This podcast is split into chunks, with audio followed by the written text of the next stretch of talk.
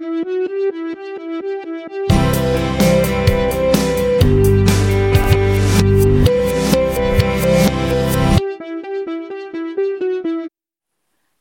pessoal! Sejam bem-vindos a mais um episódio deste podcast. Eu sou a Thaís e esse é o Essência Poeta, um podcast onde eu compartilho as minhas experiências de leitura e trago alguns assuntos para a gente refletir e conversar a respeito.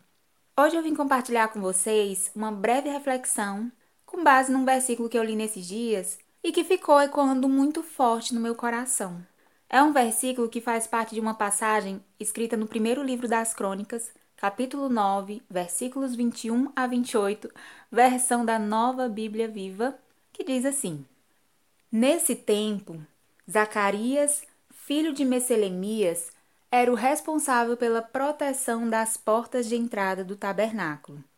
Havia 212 porteiros naquele tempo. Eles eram escolhidos conforme as vilas onde moravam. Essa escolha era feita conforme os registros de famílias. Davi e o profeta Samuel escolheram esses homens porque eles mereciam confiança. Eles e os descendentes deles eram os responsáveis pela casa do Senhor, ou seja, o tabernáculo. Eles vigiavam os quatro lados, leste, oeste, norte e sul. Os parentes deles, que moravam nas vilas, de tempo em tempo vinham prestar serviço, e cada vez que vinham, trabalhavam por um período de sete dias. Os quatro principais guardas das portas todos levitas, tinham um trabalho que só era feito por pessoas de grande confiança. Eles deviam cuidar das salas mais importantes e também dos tesouros da casa de Deus. Por causa desse trabalho importante de vigia, eles passavam a noite perto da casa de Deus e abriam as portas todas as manhãs. Alguns deles foram nomeados para cuidar dos diversos vasos usados nos sacrifícios e na adoração no templo. Eles conferiam tudo para que nada fosse perdido. Bom, pessoal, como já podemos perceber, esse capítulo fala a respeito da organização dos serviços ao Senhor realizados no tabernáculo.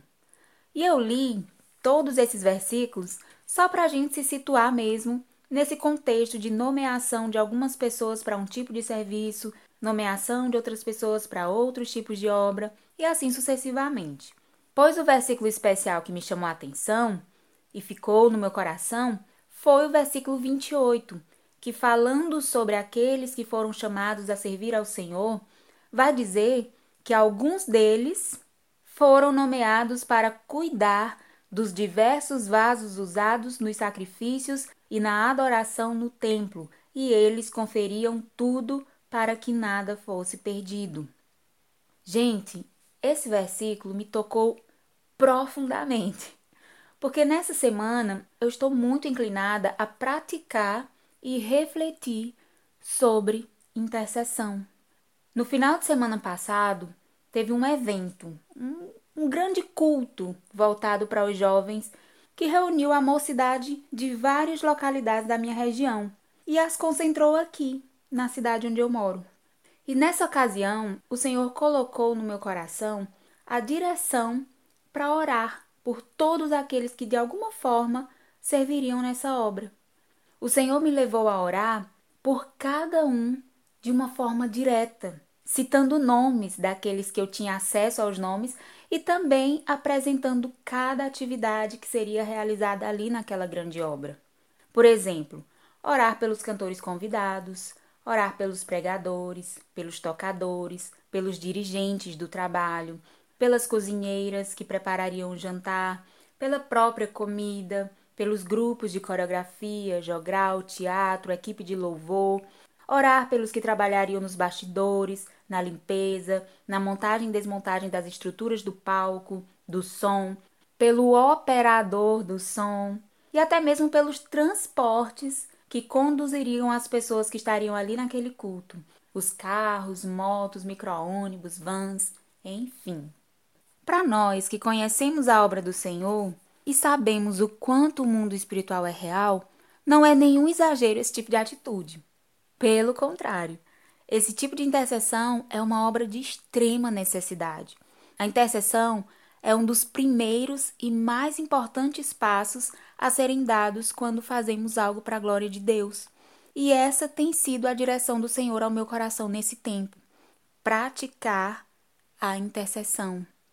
Ou seja, o Senhor tem me direcionado a crer no poder da oração, mas não somente crer no poder da oração, mas principalmente ser consciente da necessidade da oração em tudo, antes, durante e depois de tudo.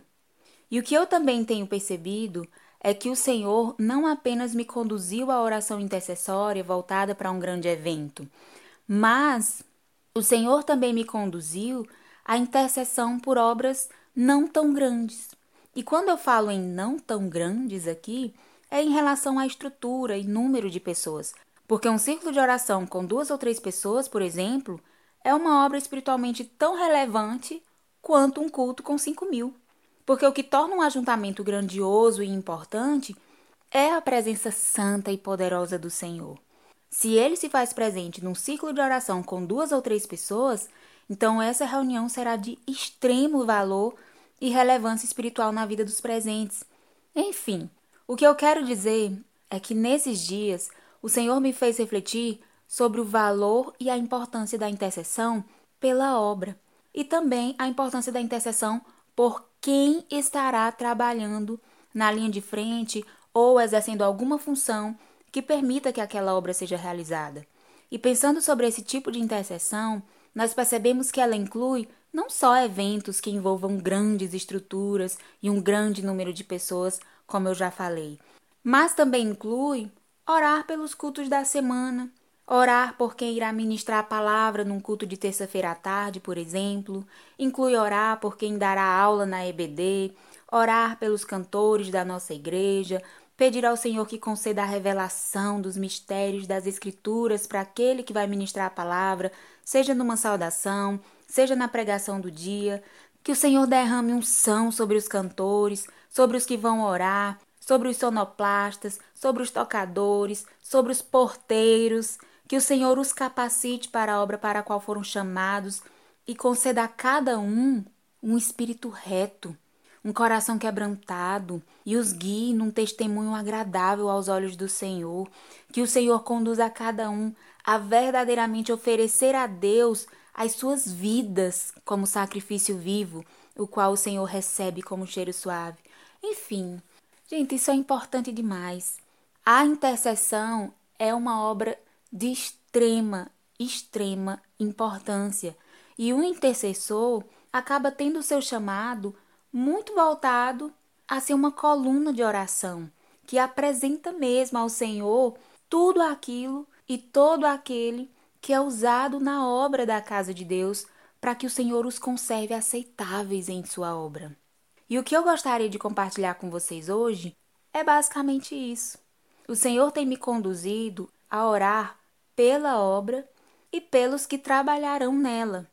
E isso não somente antes dos trabalhos, mas tanto durante quanto depois também.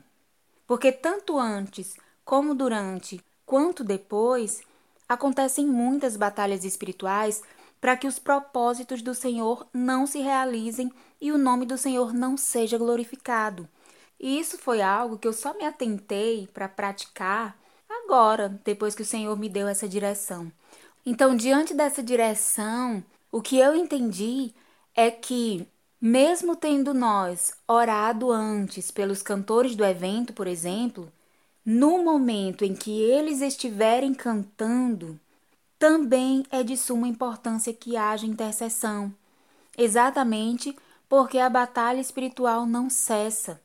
O que eu entendi é que, mesmo orando antes pelo pregador, enquanto o pregador prega, no momento do culto, é importante que estejamos não apenas ouvindo e recebendo a palavra, mas que estejamos também em espírito de oração, pedindo ao Senhor que fale ao nosso coração, pedindo ao Senhor que fale ao coração da igreja e que toda barreira caia por terra que todo levante do inimigo seja impedido pelo poder do nome de Jesus, que todo comichão nos ouvidos seja removido e que o nome do Senhor seja glorificado.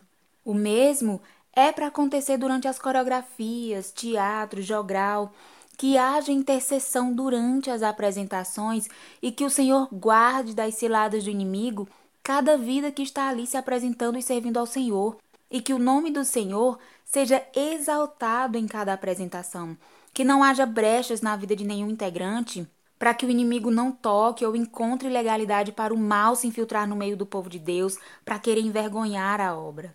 Enfim, eu tenho aprendido muito sobre a importância da oração intercessória e, como eu falei, eu tenho aprendido que a intercessão é extremamente importante não somente antes, mas também durante a execução de um serviço ao Senhor. E por fim, como eu também já citei, tenho aprendido sobre a importância e necessidade da oração intercessória após a realização de um serviço ao Senhor. Ou seja, mesmo depois de ter passado o culto e ter dado tudo certo para a glória de Deus, tenho aprendido com o Senhor a ter consciência de que a batalha espiritual não encerrou no final do culto. Pelo contrário, é agora que ela vai se intensificar, porque o inimigo não se agradou de tudo que foi realizado, das vidas que foram alcançadas e da grande obra que o Senhor fez em cada coração ali presente. Então, o inimigo vai fazer de tudo para desanimar e tentar parar os servos do Senhor que temem ao Senhor e o obedecem e que fazem a obra com zelo. É exatamente por isso que o inimigo se enfurece ainda mais, porque até ele sabe que disso, de uma obra feita com zelo e fidelidade, o Senhor se agrada, o Senhor recebe, e por meio dessa obra ele opera grandemente. Então, após uma obra feita em fidelidade ao Senhor, a fúria do inimigo só aumenta e maior será a sua intenção de parar e abater os servos do Senhor. E agora, sabendo disso, de todos esses ensinamentos que o Senhor tem me dado nesses dias, depois dessa super reunião de jovens aqui na minha cidade para cultuar e adorar a Jesus, mais uma vez o Senhor me chamou à intercessão pelos que serviram nessa obra. Claro, eu não vou ficar eternamente citando essas pessoas em minhas orações, a não ser que o Senhor me conduza a isso. Mas, como vão surgindo novas direções do Senhor para a oração intercessória, mais cedo ou mais tarde alguns nomes vão saindo das orações, outros vão entrando, mas em relação a esse período específico, após uma obra em que o Senhor nos direcionou a orar pelos servos que trabalhariam nesse culto ao Senhor, o que o Senhor me direcionou foi ficar pelo menos uma ou duas semanas apresentando os trabalhadores que o Senhor usou nessa obra, clamando para que o Senhor os fortaleça na caminhada. Eu estou falando do período pós-culto, do período pós-obra para o Senhor.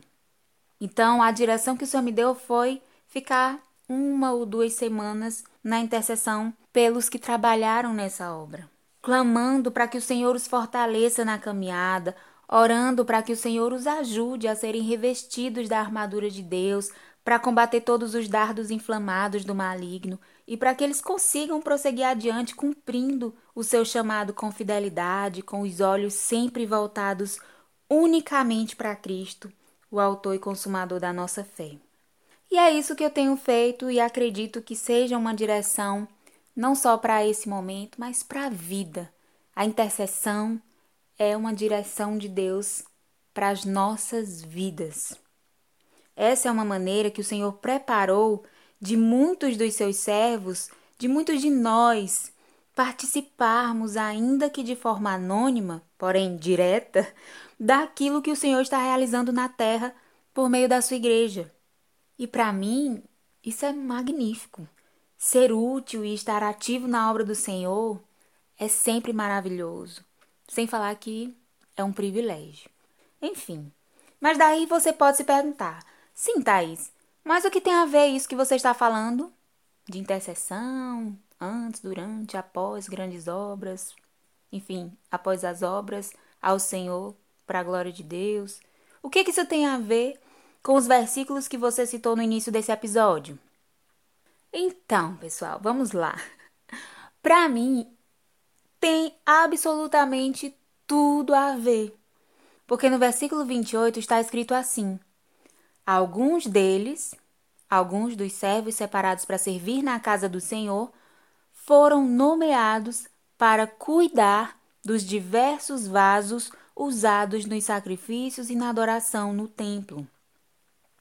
E isso falou ao meu coração, porque no nosso linguajar crentez, nós nos referimos a nós mesmos e principalmente àqueles que se dedicam à obra do Senhor com fidelidade, são cheios da unção do Espírito Santo de Deus, de vasos.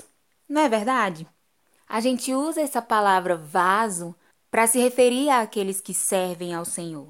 Principalmente as irmãzinhas do ciclo de oração, que marcham na presença de Deus, tudo profeta do Senhor, são vasos maravilhosos nas mãos de Deus. Nós usamos essa palavra vaso para se referir àqueles que se dedicam à obra do Senhor com fidelidade e cheios da unção do Espírito de Deus. Então, quando esse versículo falou sobre alguns serem nomeados, alguns serem chamados a cuidar dos diversos vasos usados nos sacrifícios e na adoração no templo, imediatamente eu relacionei com o direcionamento que o Senhor tem me concedido nesse tempo de orar pelos cantores, pregadores, pela obra e pelos servos que se dedicam a ela. Eu imediatamente associei ao chamado que o Senhor tem me feito a interceder, que nada mais é do que um tipo de cuidado com os vasos do Senhor. Esse versículo, na verdade, me levou além. Ele aperfeiçoou aquilo que o Senhor tem me direcionado a fazer. Porque o versículo fala sobre o chamado para cuidar dos vasos que são utilizados nos sacrifícios e na adoração no templo. E cuidar é uma palavra muito mais ampla do que orar. Orar está, sim, incluído no cuidar.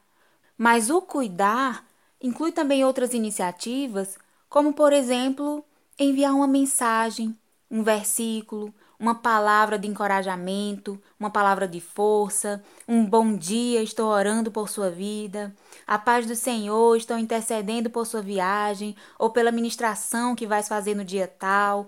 Enfim, às vezes o cuidar inclui um abraço seguido de um Deus te abençoe, você é bênção e o Senhor está cuidando de tudo.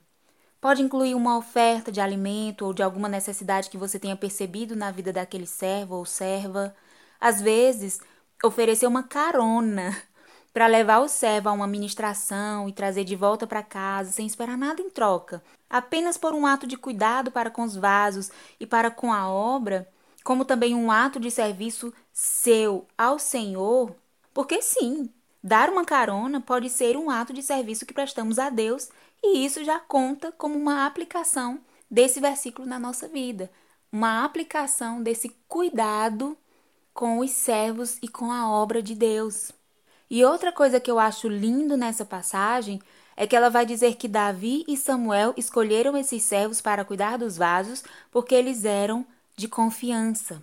Esses servos eram porteiros, também chamados guardas das portas, todos levitas, e tinham um trabalho que só era feito por pessoas de grande confiança, e por isso eles deveriam cuidar dos tesouros da casa de Deus. E se pararmos para pensar, os vasos do Senhor, os servos usados pelo Senhor nas obras da sua casa para oferecer sacrifícios de louvor e conduzir o povo na adoração do seu nome, esses são também os tesouros da casa do Senhor. Somos todos vasos preciosos na casa de Deus. Somos o seu tesouro particular. E os intercessores, os cuidadores dos vasos e da obra do Senhor, são os guardas das portas. São aqueles que, com oração, guardam, cobrem, cuidam da casa do Senhor e de tudo que nela contém e acontece. Porque através das intercessões, o Senhor concede livramento, o Senhor abençoa, o Senhor derrama unção, corrige, transforma, limpa, dá crescimento e fortalecimento a cada dia. E o interessante é que faz muito sentido o cuidador dos vasos, os intercessores, né, dentro do sentido que a gente está falando aqui, precisarem ser pessoas de confiança, Porque quanto mais oração, mais intimidade desenvolvemos no nosso relacionamento com o Senhor. E quanto mais intimidade, mais sensibilidade e visão espiritual nos é concedida. Isso quer dizer que quanto mais oração e intercessão, mais o intercessor terá discernimento e visão espiritual para perceber quando um vaso estiver rachado, quando um vaso não está muito bem.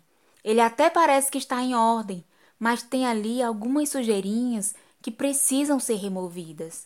O vaso até está ali funcionando na adoração, mas não está 100%, não está fluindo. Na verdade, o vaso está precisando passar pela casa do oleiro, para o oleiro melhorar esse vaso. Às vezes é necessário que o oleiro o quebre para consertá-lo e ele volte melhorado, volte a ser usado de maneira totalmente agradável ao Senhor e não somente em partes. Então, quando você tem esse cuidado com os vasos e sempre ora por eles, devido à oração, o próprio Deus vai te mostrando o estado real daquele vaso. O próprio Deus vai te dando visão e discernimento espiritual para você saber como as coisas estão na realidade. E isso o Senhor te mostra para você orar de forma específica, apresentando as rachaduras específicas desse vaso. E por conta disso, é importante que o cuidador dos vasos, o intercessor, tenha temor de Deus. É importante que o intercessor seja um servo de confiança, para não sair falando mal dos vasos rachados ou espalhando o que deveria ser apenas algo que o Senhor revelou para ele, para que houvesse uma intercessão específica e não para que se tornasse uma fofoca dentro da igreja a respeito da queda ou pecados ocultos de Fulano Beltrano. Eu, Thaís, vivi, por ocasião de um desses chamados à intercessão, uma experiência que envolvia esse tipo de cuidado. Eu vivi uma experiência que envolvia essa necessidade de eu ser uma pessoa de confiança diante de Deus. Porque um vaso pelo qual eu estava orando, sempre que eu o citava, o meu coração se fechava. Eu sentia um peso, uma sensação de que algo precisava de mudança de que uma sensação de que talvez fosse necessário aquele vaso passar um tempo na olaria de Deus, e eu senti na pele a importância de você temer ao Senhor e não ceder à tentação de comunicar esses detalhes a ninguém, principalmente para os amigos, a respeito das falhas que você começa a perceber em alguns vasos específicos e que o Senhor vai testificando quanto mais você ora e intercede por aquele vaso. Sem falar na sensação estranha de chegar num culto e saber que alguém ali está ministrando louvor ou palavra, sendo que ele não se encontra agradável aos olhos de Deus. A gente precisa ter muito domínio próprio para não permitir que o nosso coração julgue aquela pessoa ou se revolte, achando aquilo um absurdo e queira fazer justiça com as próprias mãos, sabe? Falando pro pastor que aquela pessoa não tá bem. Não sei a gente precisa ter muito discernimento espiritual. Às vezes o Senhor pretende continuar usando enquanto faz a reforma no vaso. Então, é de fato um processo, um trabalhar, uma obra para ser feita completamente na direção do Espírito de Deus. É nessas horas que o Espírito Santo deve reinar e o nosso coração deve se encher mesmo do amor de Deus, para que, por amor a Deus, por amor à obra e até mesmo por amor a essa alma que, apesar de estar toda errada, ela não deixa de ser vaso de Deus, você decida dominar a sua carne, andar no espírito e interceder por aquele vaso rachado, clamando por misericórdia, para que o Senhor desperte esse vaso e o corrija e o purifique, para que ele volte a ser agradável ao Senhor. Porque afinal, a intercessão não te concede o direito nem o poder de condenar ninguém. A intercessão te concede apenas o direito de clamar pela graça do Senhor e pela restauração da sua obra e do seu povo, para que o nome do Senhor não seja profanado, mas sempre glorificado. E caso a decisão do Senhor seja remover aquele vaso da obra e não retorná-lo mais, o Senhor, que tomou essa decisão ele mesmo, é justo e sabe como conduzir e escolher os vasos da obra que é dele. Então, cabe somente ao Senhor decidir se vai fazer isso. O nosso papel como intercessores é apenas orar pelo bem da obra do Senhor, pelo bem do seu povo, pela glória do seu nome e para que ele realize a vontade soberana dele, porque ele sabe o que é melhor a se fazer. Enfim, pessoal, é isso. E só para finalizar, a parte B do versículo diz assim: Alguns deles foram nomeados para cuidar dos diversos vasos usados nos sacrifícios e na adoração no templo. Eles conferiam tudo para que nada fosse perdido. Essa é a parte B. Diz assim: Eles, os cuidadores dos vasos, conferiam tudo para que nada fosse perdido. E isso falou muito ao meu coração como um alerta para que nós não sejamos negligentes ao chamado para cuidarmos dos vasos do Senhor. A obra de cuidarmos uns dos outros e de intercedermos uns pelos outros é uma obra séria que um dia o Senhor cobrará de cada um de nós. Vai chegar o dia em que o Senhor cobrará de nós os vasos que Ele mesmo nos deu a incumbência de cuidar, de orar, de amar, independente de como ele estivesse. E isso me faz lembrar que muitas vezes a gente percebe quando algum membro da igreja está faltando muito aos cultos, ou até vai para os cultos, mas não participa dos conjuntos, ou anda meio cabisbaixo, já não interage mais como normalmente, anda meio triste, apagado, e a gente simplesmente vai deixando passar. Não manda uma mensagem, não faz uma visita, não dá um abraço, não conversa, não oferece um ombro amigo, sendo que o próprio Deus já colocou no nosso coração essa percepção de que alguém não está bem, essa percepção de que um vaso dele precisa de cuidados e que somos nós que devemos oferecer esse cuidado. Porque afinal, se Deus revela um problema para nós, é porque ele quer nos usar para resolver esse problema ou no mínimo, ele quer que a gente participe do processo de resolver esse problema ainda que seja anonimamente por meio da intercessão. Então, como diz o versículo, aqueles que foram chamados a cuidar dos vasos do Senhor devem conferir tudo, para que nada nem ninguém se perca. Isso fala para mim e para você o seguinte: diz assim, faça a sua parte, pergunte, vá atrás, observe, confira os vasos, Confira se está tudo bem. Cuide dos vasos, mas cuide do jeito certo. Analise, converse, confira se está tudo bem. É bem como está escrito em Provérbios 27, versículo 23, que diz: Procura conhecer o estado das tuas ovelhas. Põe o teu coração sobre o gado, porque as riquezas não duram para sempre. E duraria a coroa de geração em geração?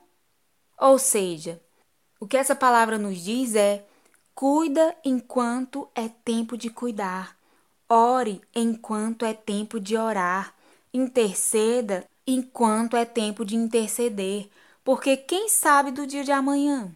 Não deixe para amanhã a oração que você pode e deve fazer hoje, porque até para as nossas orações tem um tempo determinado debaixo desse sol. Por isso, Vamos guardar nos nossos corações essa verdade de que podemos sim ser chamados pelo Senhor para cuidar dos vasos úteis nos serviços realizados na casa do Senhor e que essa obra é preciosíssima aos olhos de Deus. Por isso, seja um fiel intercessor, sempre guerreando em oração pela obra, pelo povo e pela glorificação do nome do Senhor. Amém. Vamos interceder mais? Vamos apresentar ao Senhor os vasos da casa do Senhor, tanto antes como durante quanto depois das obras. Seja um fiel intercessor. Amém? É isso, pessoal. Como foi dito, eis a minha breve reflexão. Por hoje é só. eu vou ficando por aqui. Muito obrigada pela companhia de vocês. Espero vocês no nosso próximo encontro. Fiquem todos com Deus, sejam sempre tementes e fiéis a Ele. Se cuidem. Um beijo e tchau!